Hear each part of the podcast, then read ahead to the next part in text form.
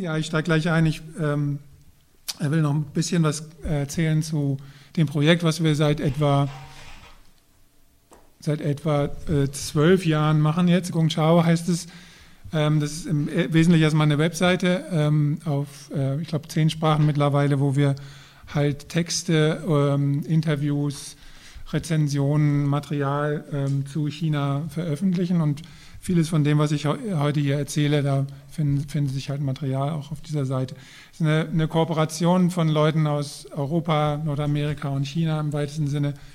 Ähm, und äh, wir machen sowohl Bücher als auch Veranstaltungen, so wie heute. Äh, zu den Büchern habe ich habe ein paar mitgebracht, die da hinten liegen. Ähm, das sind äh, jetzt nur zwei Beispiele von, von denen, die schon rausgekommen sind. sind das äh, eine Eisleaf, da geht es um Foxconn, Elektronikindustrie und die Kämpfe dort. Und das zweite äh, ist eine Analyse von chinesischen Aktivisten zu den Streiks, die sie in Perlflussdelta beobachtet haben. Also die, die beiden liegen da aus. Das dritte, da bin ich jetzt dran, das kommt im März raus, das geht, da geht es um die Automobilindustrie. Da werde ich auch sicherlich in, in Berlin dann äh, Veranstaltungen zu machen.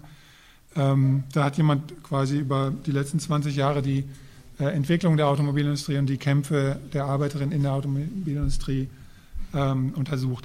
Ich selber schreibe äh, jetzt schon länger an einem eigenen Buch, das äh, kommt erst im nächsten Jahr raus über die politische Ökonomie Chinas in den letzten 60 Jahren.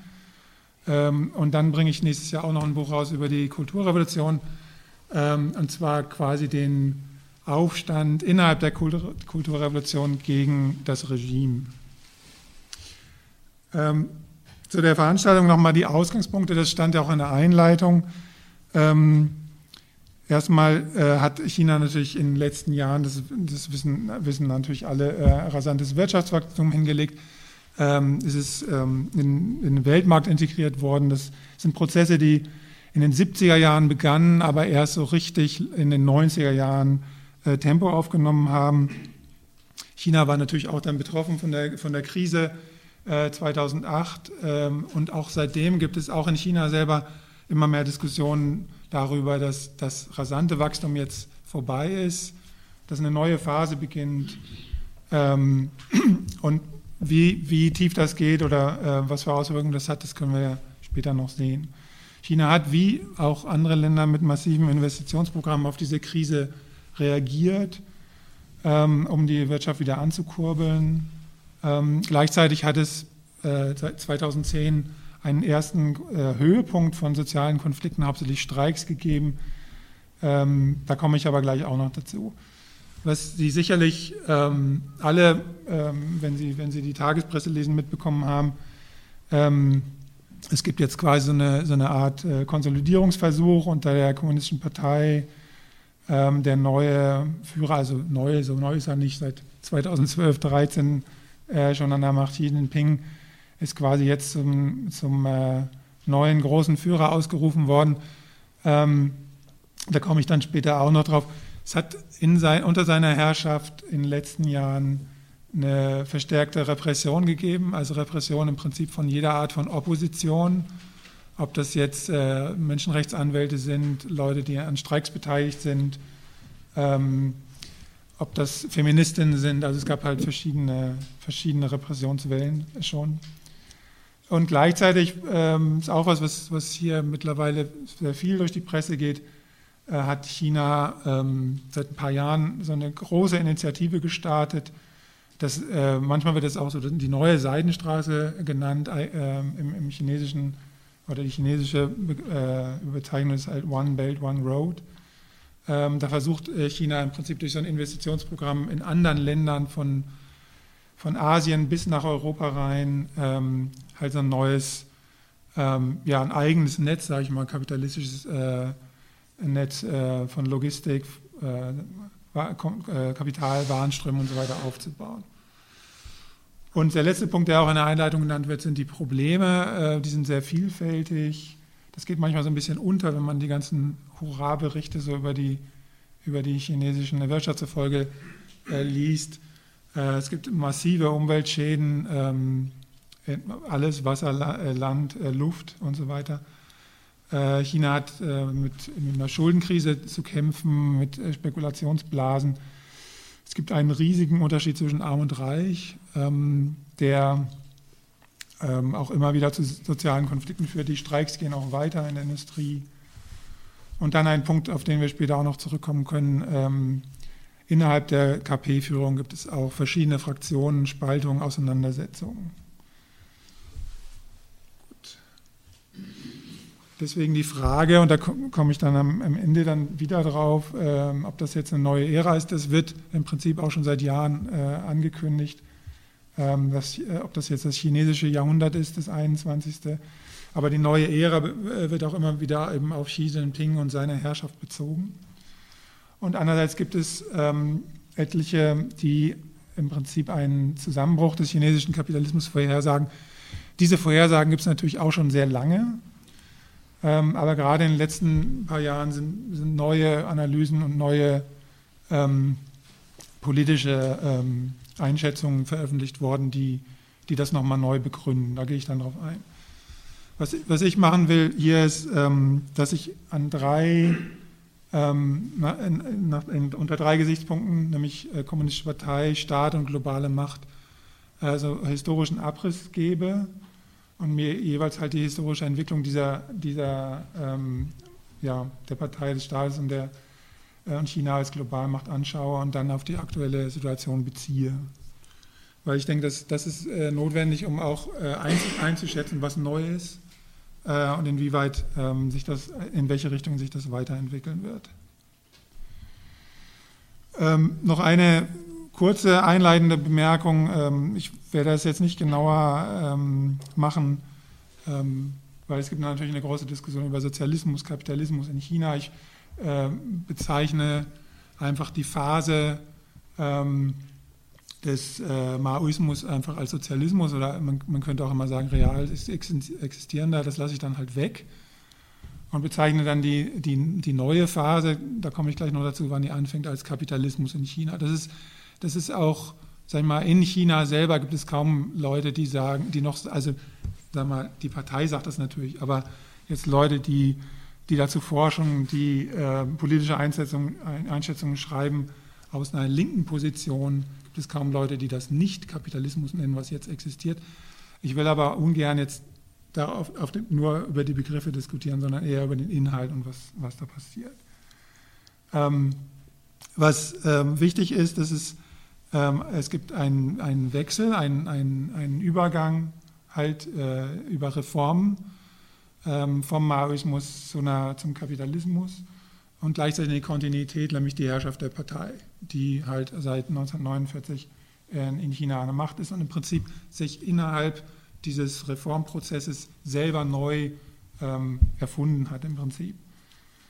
Ähm, diese, dieser Übergang ist nicht, also ist niemals äh, ohne, ohne Auseinandersetzung äh, abgelaufen, ähm, das ist eigentlich auch nicht neu. Also auch im Maoismus hat es sehr starke Kämpfe und äh, Streiks und andere Auseinandersetzungen gegeben. Insofern ist das eigentlich kein, kein Bruch, dass es diese Kämpfe gibt. Und trotzdem, wenn man sich die Zahlen anguckt, ich habe hier das einfach mal nebeneinander gelegt, ähm, äh, sieht man doch eine deutliche ähm, ja, Vermehrung äh, oder Erhöhung der Zahl der Auseinandersetzungen seit den 90er Jahren. Die, die obere Kurve, das ist im Prinzip die, also ist die Entwicklung des Bruttoinlandsprodukts äh, von den 50er Jahren bis, bis Mitte der 2000er. Äh, da kann man sehen, dass es halt 1980 losgeht und dann rasant in den 90er Jahren ähm, ansteigt. Und die untere ähm, Kurve zeigt die ähm, ja, sozialen Unruhen oder also, äh, sozialen Proteste äh, seit Anfang der 90er bis Mitte der 2000er. Und da sieht man halt auch, dass es rasant äh, nach oben gegangen ist. Äh, die, die Entwicklung äh, hat sich seitdem ähm, letztendlich fortgesetzt. Also die, das Bruttoinlandsprodukt ist nochmal extrem, also hat sich nochmal weit mehr als verdoppelt seit, seit Mitte der 2000er. Ähm, und auch die, die Kämpfe sind bis 2012 etwa deutlich äh, mehr geworden und dann gab es so eine kleine Abflachung. Da können wir dann später noch drüber reden. Gut, ähm, ich, ich habe das nochmal, äh, um eine Sache klar zu machen, ähm, in so eine Grafik übertragen. Ähm, was normalerweise wird die, äh, der Anfang der Reform oder dieser Übergangsperiode mit dem Jahr 1978 beziffert, wo es einen Parteikongress gab und die Regierung äh, im Prinzip diesen so einen neuen Kurs unter Deng Xiaoping damals verkündet hat. Ähm, ich ähm, mache das anders und also nicht nur ich, auch andere und Sachen, die eigentlich fing der Übergang schon im Prinzip Ende der 60er an mit der Niederschlagung ähm, der, der Kulturrevolution äh, durch die ähm, äh, Befreiungsarmee, also die, die Armee und die KP-Führung. Ähm, die, ähm, der eigentliche, sag mal, qualitativer Sprung, wo tatsächlich dann aus der Planwirtschaft der sozialistischen eine kapitalistische ähm, Wirtschaft wurde, wird, da sind sich eigentlich alle einig, fand irgendwann in den 90ern, Mitte der 90er statt, ähm, als ein Großteil der staatlichen Unternehmen entweder geschlossen oder privatisiert oder umstrukturiert äh, wurde. Und deswegen äh, hier in der Grafik halt so ein Übergangszeitraum von Ende der 60er bis Mitte der 90er Jahre. So, jetzt zum, zum ersten Punkt, äh, Kommunistische Partei und die Ideologie. Äh, das hat mich insofern äh, sehr stark interessiert, als das natürlich erstmal überraschend ist, äh, dass ein Land, was sich so stark verändert hat, ähm, in, den, in, den, äh, in den letzten 70 ähm, Jahren, knapp 70 Jahren, ähm, die ganze Zeit von einer Partei äh, beherrscht wird, die sich Kommunistische Partei nennt bis heute und die tatsächlich auch bis heute immer noch sich auf Marx beruft und äh, über den Sozialismus redet und so weiter und so weiter, auch, auch oft Politik, die sie betreibt, neue Strategien, dann versucht mit so einer linken Ideologie oder linken Erklärweise zu, zu rechtfertigen. Ähm, da, wenn man sich das historisch anguckt, hat sich natürlich sehr, sehr viel verändert. Ähm, die Kommunistische Partei ist, ist äh, schon in den 20er Jahren entstanden, ähm, ist dann eigentlich eher als Bauernarmee ähm, an die Macht gelangt, Ende der 40er Jahre, und hat dann ein, ähm, ein Projekt des sozialistischen Aufbaus versucht, ähm, Teil der Ideologie und auch der, ja, der Legitimation äh, der Kommunistischen Partei war von Anfang an nationale Befreiung. Und deswegen fällt es der KP heute zum Beispiel auch nicht schwer, auf sowas wie Nationalismus als, ideologischen, als ideologische Stütze zurückzugreifen, weil es das im Prinzip die ganze Zeit diese Argumentation gegeben hat. Ähm, die Partei äh, stand im, im, Mittelpunkt und hat sich selber immer äh, als, als quasi die, die staatstragende Kraft innerhalb des sozialistischen Systems begriffen, hat aber ähm, immer auch sagen wir, versucht, die, was Sie die Massen nennen, also zu, ähm, zu sehen, was für Forderungen aus, aus der chinesischen Bevölkerung, von den Arbeiterinnen und Bauern kommen ähm, und hat sich sehr stark immer auch auf diese Forderungen und diese äh, Bewegungen an der Basis bezogen. Das, ist, das sage ich deswegen, weil das natürlich ein diktatorisches System und ein autoritäres System war, aber das heißt nicht, dass die halt machen konnten, was sie wollen. In der Literatur sagt man oft, dass ist halt das Problem der Legitimität oder Legitimation gegenüber den beherrschten, auch in autoritären äh, Systemen immer, immer gibt. Ähm, was äh, interessant ist, weil es heute sagen wir, einen neuen Zusammenhang äh, unter Xi Jinping wieder, wieder auftaucht, sind, dass es hat halt in den 50er, 60er Jahren, 70er Jahren ähm, immer wieder Kampagnen gegeben zur Mobilisierung ähm, der Massen allerdings auch immer wieder zu, ja, zum Ausschluss, zur, ähm, zur Bestrafung von bestimmten Teilen der Bevölkerung und dann Säuberung innerhalb der Partei, ähm, die, äh, das muss man dazu sagen, sehr oft sehr blutig abliefen. Also äh, nicht nur ähm, die Zeit nach der Befreiung oder der Kulturrevolution, auch in anderen Zeiten hat es sehr, sehr viele äh, Verfolgungen, Hinrichtungen gegeben. Und das, das geht in in sechs- und siebenstellige Zahlen rein, ähm, mehrmals. Ähm, die große Krise war die Kulturrevolution. Wie gesagt, da ähm, kann ich vielleicht in dem Jahr nochmal was zu erzählen, wenn, wir, wenn ich da ein Buch raus, rausgebe. Aber es, man, es, ist sehr wichtig, dass die Kulturrevolution hat im Prinzip dazu geführt, dass der, der Staat und die Parteistruktur kollabiert sind. Ähm, und dann im Prinzip neu, äh, neu, neu aufgebaut wurden. Deswegen äh, setze ich auch den Anfang dieser ja, des neuen China, der, der Reform in die Zeit äh, nach der Niederschlagung der Kulturrevolution, als sich der Partei äh, Gedanken gemacht hat, wie sie den Staat, die Wirtschaft, die Partei selber reorganisieren können, um an der Macht zu bleiben. Ähm, in den, ja, in, also in den 70er Jahren gab es dann äh, quasi diesen, diese Übergangszeit oder fing die Übergangszeit an. Ähm, 1978 wurde es dann quasi offiziell, dass die Partei auf Reform setzt und äh, neue, äh, eine neue Ära anfängt. Also damals äh, wurde halt auch mit solchen Begriffen hantiert. Ähm, äh, interessant ist, was die Kommunistische Partei betrifft, dass sie dann in den 80er Jahren im Prinzip erstmal als Teil ähm, ihrer Ideologie den Klassenkampf gestrichen hat. Also das tauchte dann auch in den Partei, ähm, in, der, in der quasi der offiziellen Parteiideologie nicht mehr auf. Ähm, Klassen wurden dann nicht mehr eben als Klassen im marxistischen Sinne diskutiert, sondern es wurde dann auf Max Weber zurückgegriffen und dann wurde über Schichten geredet. Und das ist im Prinzip die Art und Weise, wie die Partei bis heute über soziale Prozesse spricht. Da geht es nicht mehr um, um, um Klassen und, äh, und, Begriffe von Klasse. Ähm, in den 90er Jahren ähm, sind dann immer mehr, sagen wir mal, Menschen, die selber ähm, Unternehmen leiten oder, oder besitzen, äh, Teil der Partei geworden. Das ist äh, dann Anfang der 2000er auch offiziell ähm, gemacht worden unter äh, damals Parteiführung Jiang Zemin ähm, dass ähm, Kapitalisten mit in die Partei dürfen. Und es hat seitdem, das hat schon Widerstand gegeben, auch innerhalb der, in der Partei. Der, der, ging auch weiter sogar in den 2000er.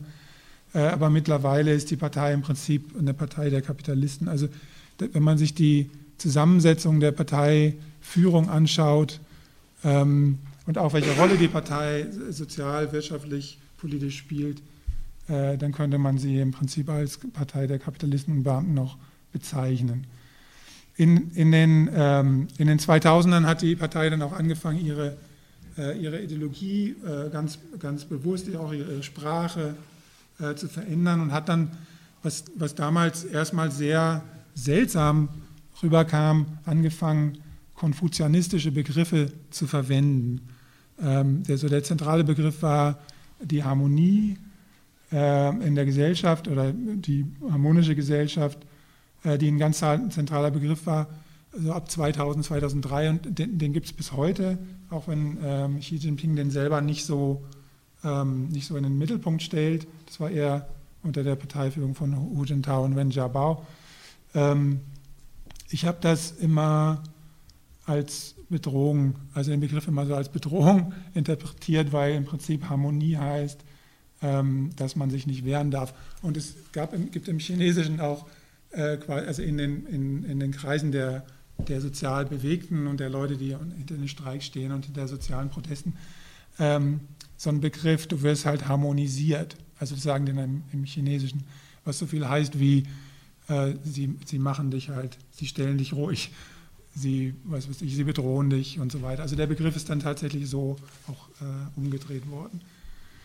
Ähm, der Staat, Staat, also die Partei hat dann auch äh, in der Zeit sehr, sehr viel äh, äh mehr mit nationalistischen äh, Begriffen um sich geworfen. Äh, wobei, das können wir vielleicht später nochmal diskutieren, da will ich jetzt nicht drauf eingehen, der Nationalismus äh, der Partei ähm, tatsächlich einer ist, der, der eher so ein gelenkt ist, also der nicht so auf Massenmobilisierung und sowas setzt, also, also wie ein populistischer ist eher so, dass die Partei da sehr vorsichtig ist und wenn es halt zu so Ausbrüchen kommt von, von nationalistischen Demos, das gab es halt mehrmals wegen Japan zum Beispiel oder äh, auch Frankreich, USA und so, dann äh, versucht die Partei das halt immer auch äh, sehr, sehr, schnell in den Griff zu kriegen.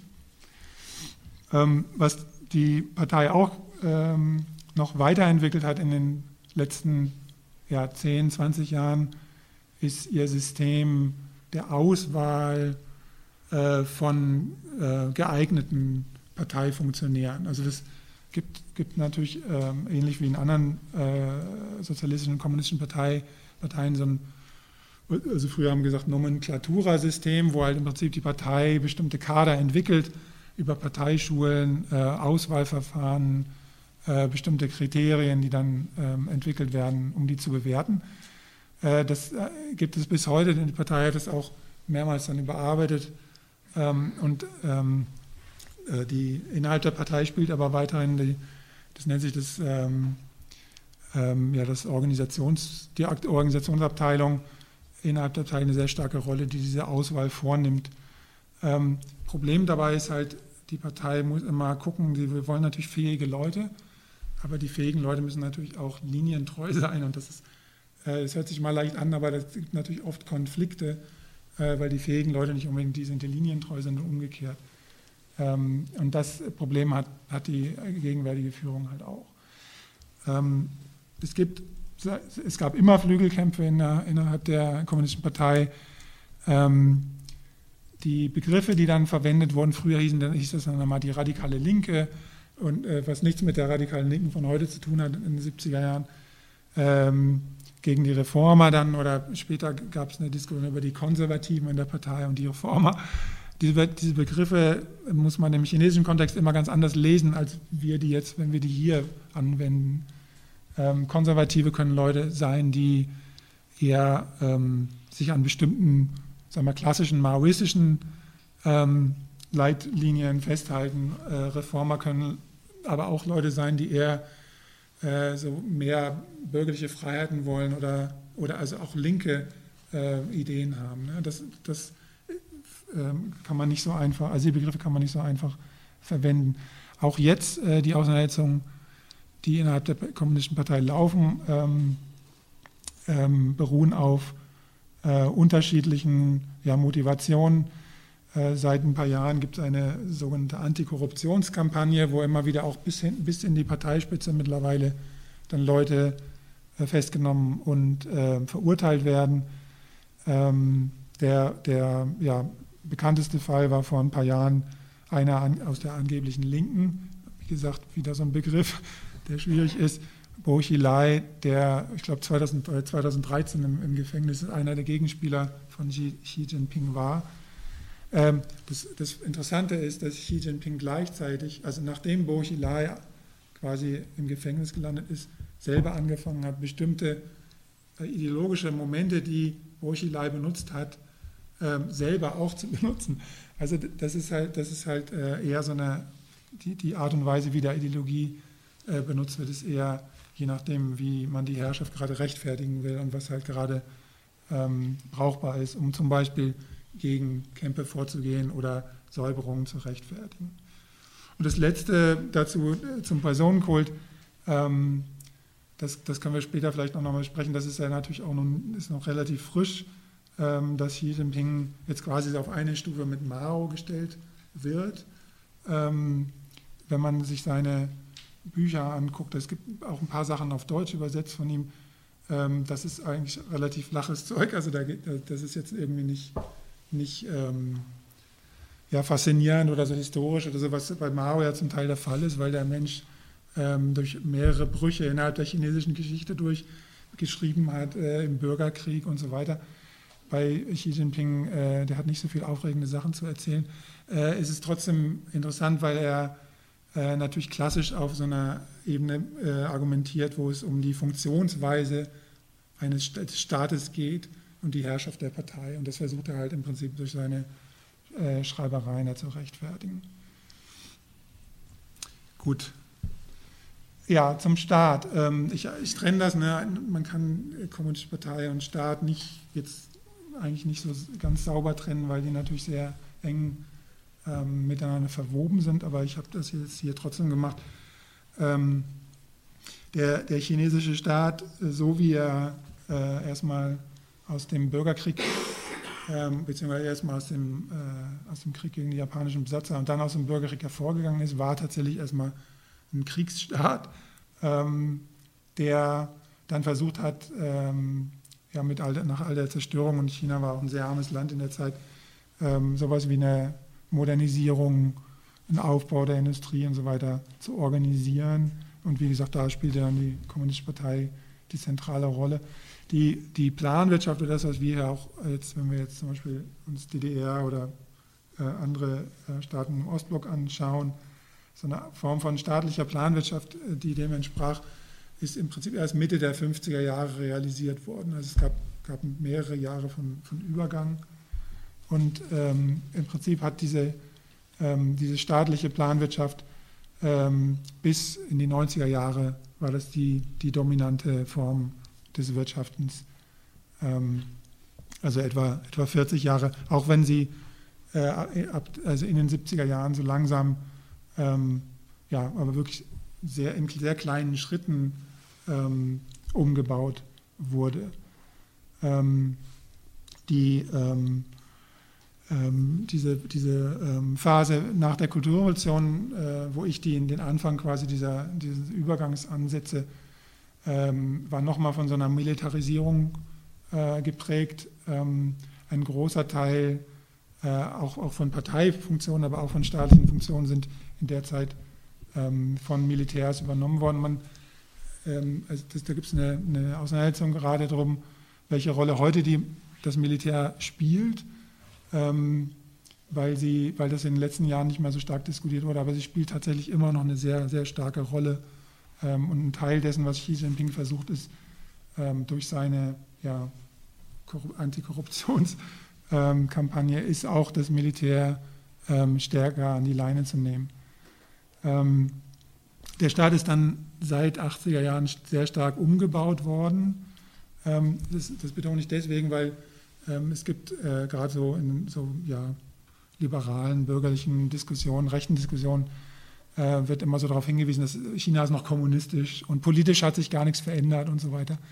In, in China hat sich sehr, sehr, sehr viel politisch geändert. Ähm, und, und, und ich, zur KP habe ich schon was gesagt, aber auch, auch was den Staat selber an, angeht, der ist sehr stark äh, reformiert worden. Ähm, und zwar nicht nur was, was die Wirtschaft angeht, wo sich der Staat ähm, seit äh, ähm, den 90er Jahren sehr stark aus vielen Bereichen zurückgezogen hat, ohne, ohne jetzt sage ich mal, die Zügel ganz aus der Hand zu äh, legen natürlich. Ähm, aber vor allem äh, gab es äh, im Prinzip eine, eine Form von ja, Neudefinition des Staates über Gesetze und äh, also ich habe das hier in Anführungszeichen äh, gesetzt, sowas wie Rechtsstaat. Ich würde das auch in Deutschland in Anführungszeichen setzen, aber die Anführungszeichen in, ähm, in China sind vielleicht ein bisschen andere. Ähm, das hat es vorher so in, in China gar nicht gegeben. Ähm, also Rechtsprechung und so weiter ist, ist ganz anders äh, abgelaufen. Aber für einen äh, kapitalistischen Staat, wo es tatsächlich auch sowas Pri Privatbesitz gibt und Geschäfte, die jetzt nicht über staatliche Instanzen laufen, braucht es halt sowas wie einen gesetzlichen, gesetzlichen Rahmen, einen rechtlichen Rahmen. Und das ist im Prinzip neu, alles neu erfunden worden in, in China. Ähm, so nebenbei die, die, die Wirtschaftsgesetze, die dann äh, zum Eigentum und so weiter, die dann in den, äh, ab den 80er Jahren äh, und dann verstärkt in den 90er Jahren eingeführt wurden, haben sich eher so am, ja, am, am äh, angelsächsischen, amerikanischen System orientiert. Aber viele andere Gesetze, wie zum Beispiel die Arbeitsgesetze, haben sich viel stärker an den deutschen Gesetzen orientiert.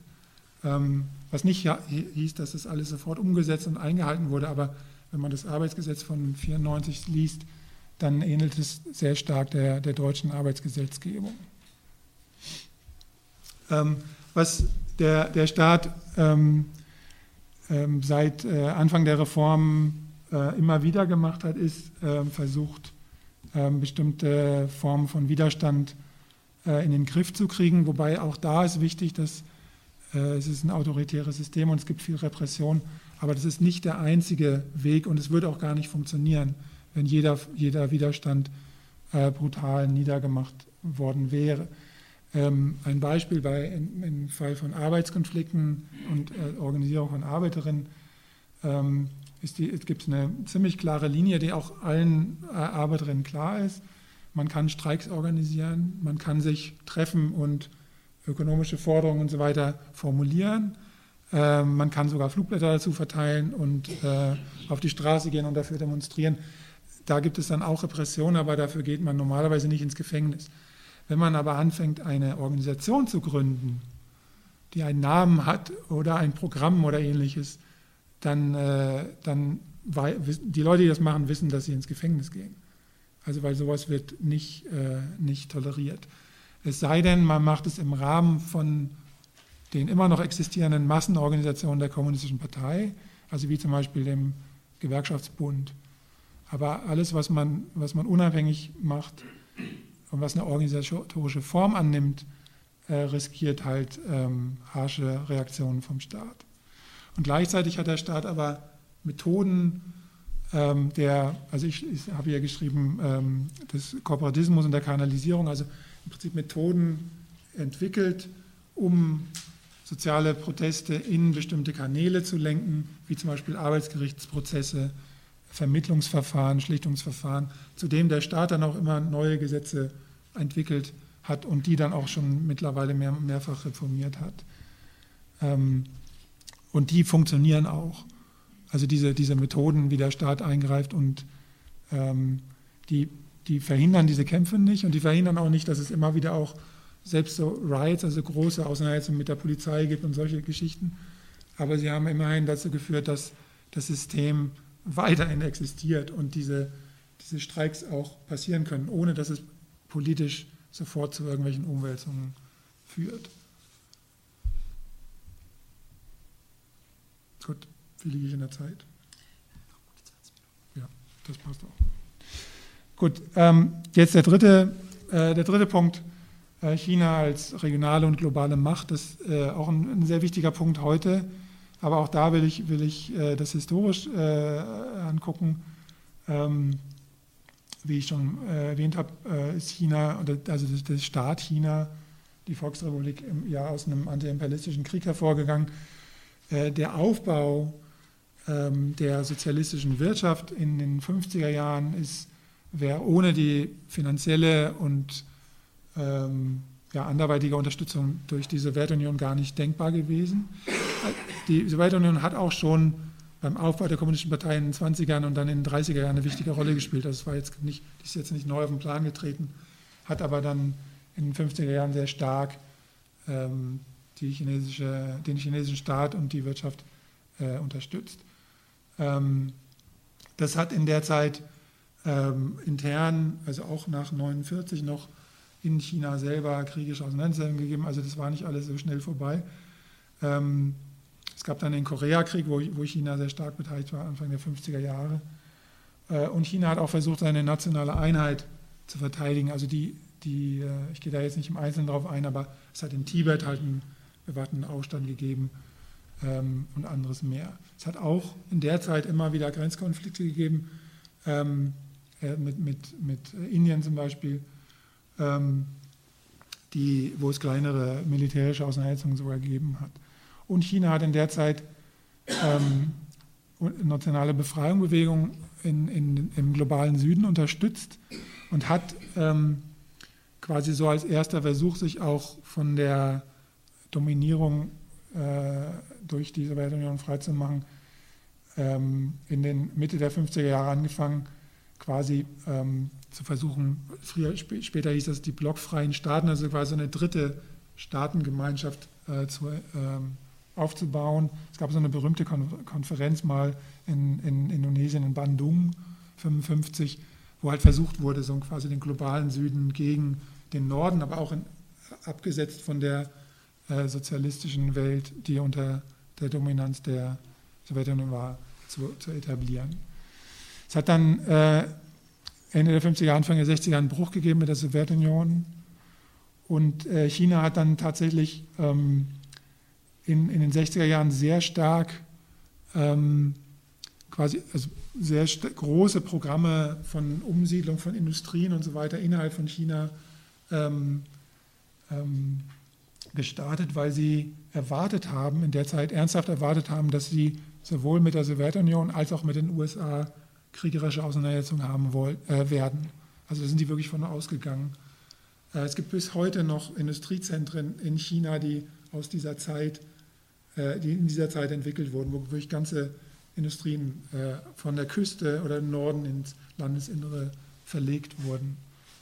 Ähm, die, ähm, das Ende dieser Phase war, und da sprechen wir jetzt wieder vom Anfang dieser Über, des Übergangs, Anfang der 70er Jahre eine Annäherung an die USA, ähm, was damals sehr überraschend war. Also äh, warum sich jetzt quasi so eine der sozialistischen Staaten äh, der USA unter Nixon damals äh, anbietet und da ähm, quasi versucht, äh, auf äh, eine, mit einer Weltmacht, ähm, wenn man jetzt die Sowjetunion und die USA als die beiden Weltmächte annimmt, ähm, ja, im Prinzip so einen Ausgleich hinzukriegen und eine, eine Vereinbarung.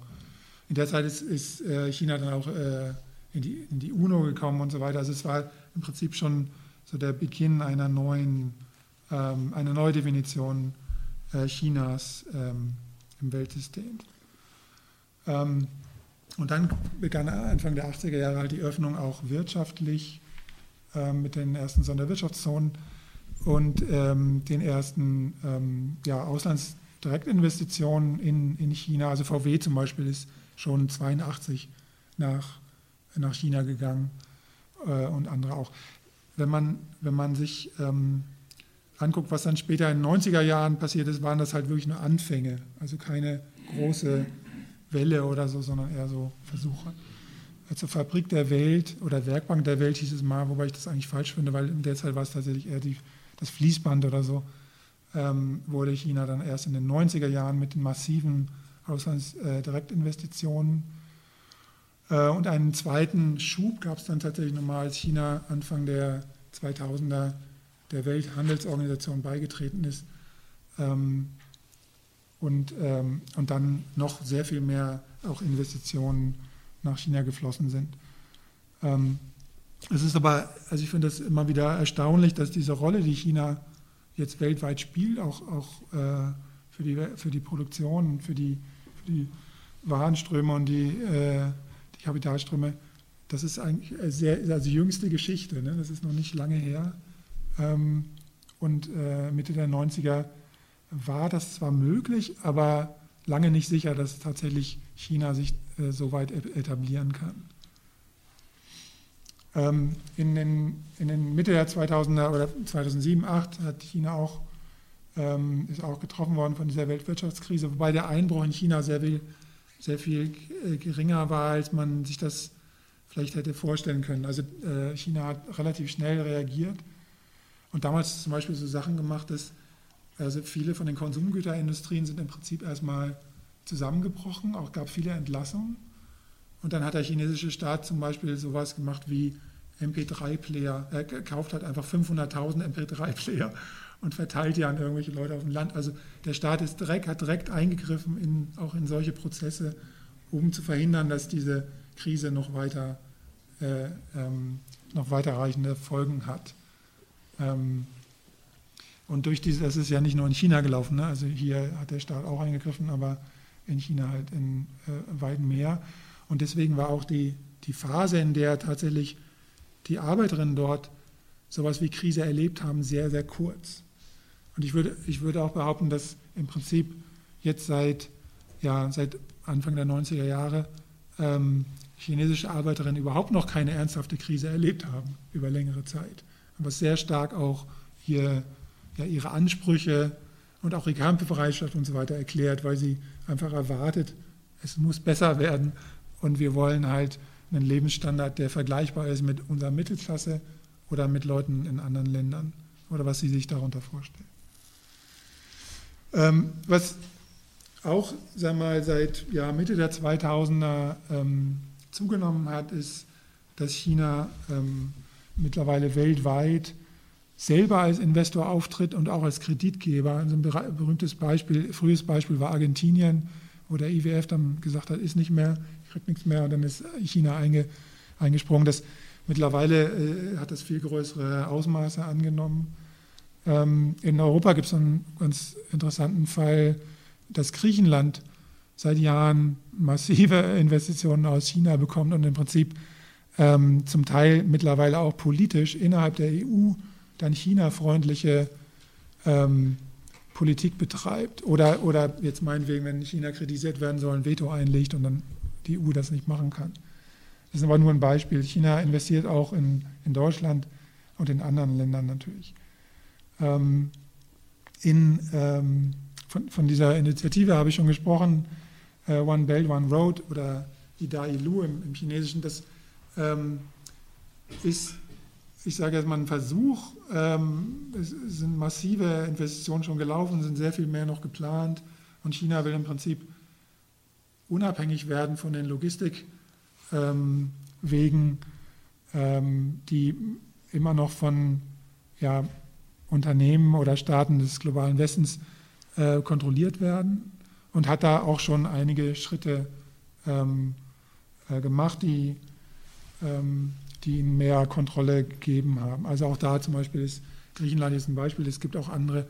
Äh, China hat schon vor Jahren den Hafen von Piräus, also den größten Hafen in Griechenland, gekauft und versucht jetzt quasi von da so eine Art äh, Weg zu den großen Absatzmärkten in Europa, in Mitteleuropa und Westeuropa äh, zu etablieren. Das machen die aber auch in Afrika, das machen die in, in, äh, in Lateinamerika und versuchen auch mittlerweile in, in den ja, so Kernländern des, des, Westens. Was Militär angeht und die Militärmacht, äh, wäre ich erstmal vorsichtig. Äh, äh, es gibt natürlich die äh, Auseinandersetzungen in, im südchinesischen Meer. Ähm, es gibt immer noch Auseinandersetzungen um, Taiwan. Es gibt ähm, den Nordkorea-Konflikt, wo, wo China zumindest eine Rolle spielt. Ähm, es gibt mittlerweile eine Militärbasis, die chinesische in Afrika. Und China hat auch sehr stark aufgerüstet. Aber wenn man das vergleicht mit, mit den USA, dann ist das noch sehr, sehr, sehr weit auseinander. Ne? Also China hat kein weltweites Netz von, von Militärbasen. China hat überhaupt keine Erfahrung im Krieg führen, also in jüngster Zeit. Ähm, und es ist auch zweifelhaft, ob China überhaupt einen Plan hat von, also quasi so ein eigene, ähm, eigenes äh, globales militärisches Netzwerk.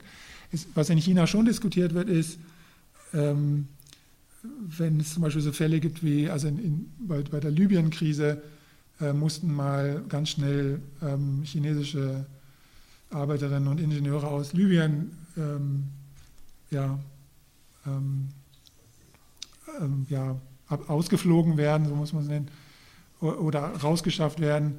Ähm, und dann gibt es schon in China auch so eine Diskussion, warum können wir die nicht schützen selber oder so. Ne? Also es gibt die Diskussion, dass China innerhalb von Chinas dass äh, man auch militärisch eine größere Rolle spielen muss, auch weltweit, die gibt es schon, aber was faktisch bisher da passiert ist, es geht noch nicht sehr weit. Ähm, da, dass die Tendenz da ist, das will ich nicht bestreiten. Ne? Also China rüstet tatsächlich stark auf, aber wie weit das bisher gelaufen ist, das, das können wir ja noch diskutieren. Gleichzeitig ähm, hat, hat, sich eine neue Dimension ergeben, durch, eigentlich durch Trump, ähm, weil, ähm, sagen wir mal, die, ja, die, im Prinzip erstmal äh, Trump äh, macht im Prinzip die USA schwach, also im umgekehrten Sinne von dem, was er eigentlich machen will. Ähm, und China hat das schon erkannt als Möglichkeit, sich selber zumindest ja, ideologisch und, und politisch, wie gesagt, bisher nicht militärisch, als neue Hegemonialmacht oder zumindest als neue globale Macht ähm, zu etablieren. Und das sieht man auch wenn, man, wenn man Xi Jinping zuhört, wenn er zum Beispiel was zur internationalen Politik und Chinas Rolle da sagt. Okay, ähm, also was spricht jetzt für die neue Ära?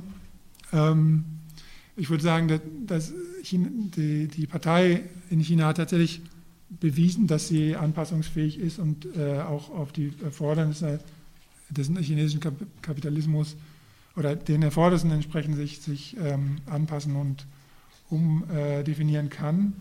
Sie ist tatsächlich sowas wie die, Vertreterin der herrschenden äh, Klasse in China und hat zumindest versucht, eine neue Herrschaftsideologie äh, zu etablieren. Wie erfolgreich das ist, das, das können wir ja noch diskutieren. Der Staat hat sich tatsächlich als sehr mal ordnungspolitischer und ökonomischer Akteur neu aufgestellt, das kann man auch so sagen. Und trotz der Krisen im Prinzip äh, ist es erstaunlich, wie, wie stabil im Prinzip ähm, der chinesische Staat weiterhin ist.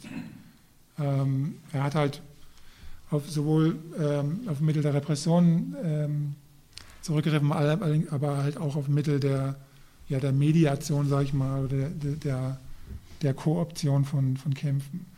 Und er ist gerade dabei, halt seinen Apparat zu säubern, ähm, wie erfolgreich das sein wird, weiß ich nicht.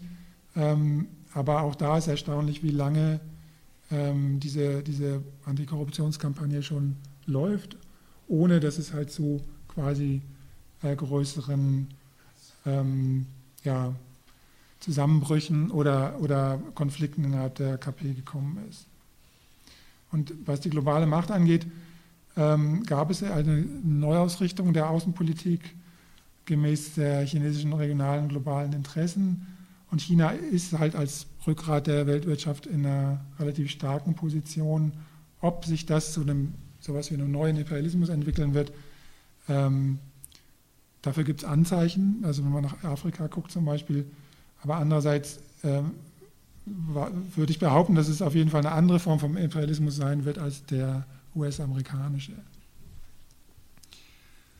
Was, was für den baldigen Zusammenbruch spre sprechen wird oder für sagen eine krisenhafte Entwicklung, sind äh, wirtschaftliche Fakten. Die Krise ist lange nicht überwunden. Äh, Chinas Wirtschaft ähm, fußt immer noch sehr stark auf staatlichen Investitionen.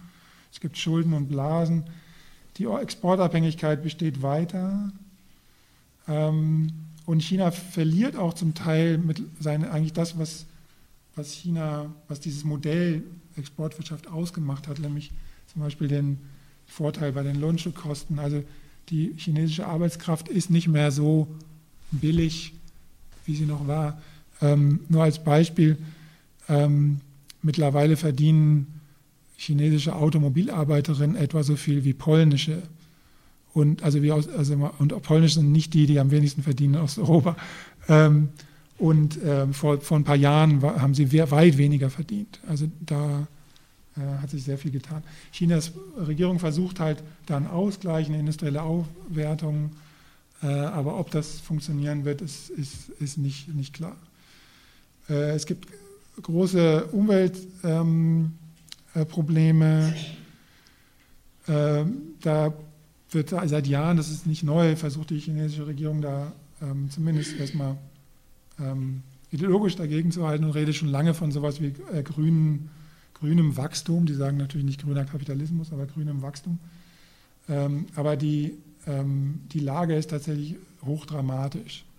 Ähm, und das ist, auch, das ist auch gefährlich für das Regime, weil mit der, mittlerweile die Mittelklasse, also eigentlich die Stütze der Partei, ähm, da auch unruhig wird und, und äh, Forderungen stellt, ähm, dass sich das ändern muss. Ob sie das schaffen, ist fraglich.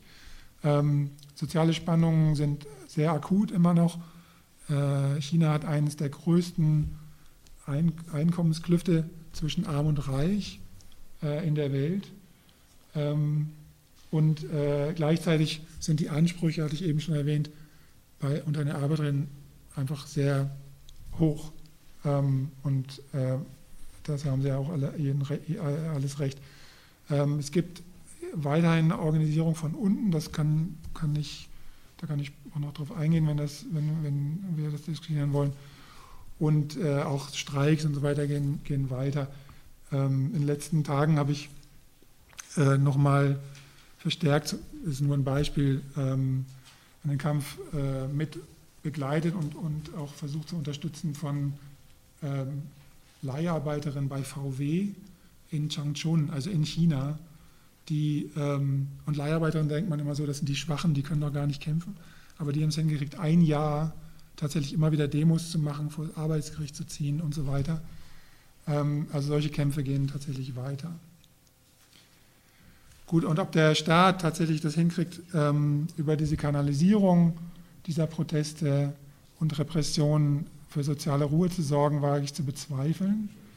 Ähm, die, also in, in, wenn ich in, in, China mit Leuten diskutiere, ähm, dann taucht es immer wieder auf, dass Leute sagen, das ist hier alles auf ganz töneren Füßen gebaut. Äh, was nach außen hin jetzt oft gar nicht so deutlich wird, weil es gibt halt eine starke Zensur äh, und äh, Leute sind sehr vorsichtig, was sie öffentlich sagen oder welche Kritik, welche Kritik sie äußern und so weiter. Ähm, und wenn man da so ein bisschen, äh, also wenn man mit den Leuten zu tun hat, dann hört man sehr, sehr starke Kritik, auch Kapitalismuskritik ähm, und auch, auch den, den Willen, äh, dass ich oder, oder das Ziel, dass sich was ändern muss. gut. Jetzt für die, für die ähm, Diskussion eine, eine Möglichkeit, die ich immer spannend finde, ist, äh, wie soll China oder wie wird China oder die Welt in 515 Jahren aussehen? Also was die wirtschaftlichen äh, Gesichtspunkte angeht, Umwelt, Klima, soziale Kämpfe, Krieg, eine Option oder Szenario, was tatsächlich im Raum ist. Ähm, und ich will noch einfach ähm, Li Minqi kurz zitieren. Ähm, das ist ein chinesischer Ökonom, der schon seit Jahren, also es Maoist, ähm, äh, aber er äh, beschreibt seit Jahren ähm, die Entwicklung Chinas und hat vor zwei Jahren ein Buch rausgebracht, was ich auch besprochen habe. Also das gibt es auf dieser Webseite Gongchao, die Besprechung. Und er sagt, ähm, China wird Anfang der 20er Jahre, der chinesische Kapitalismus, jetzt muss ich vorsichtig sein, der chinesische Kapitalismus wird Anfang der 2020er zusammenbrechen und der Weltkapitalismus zehn Jahre später.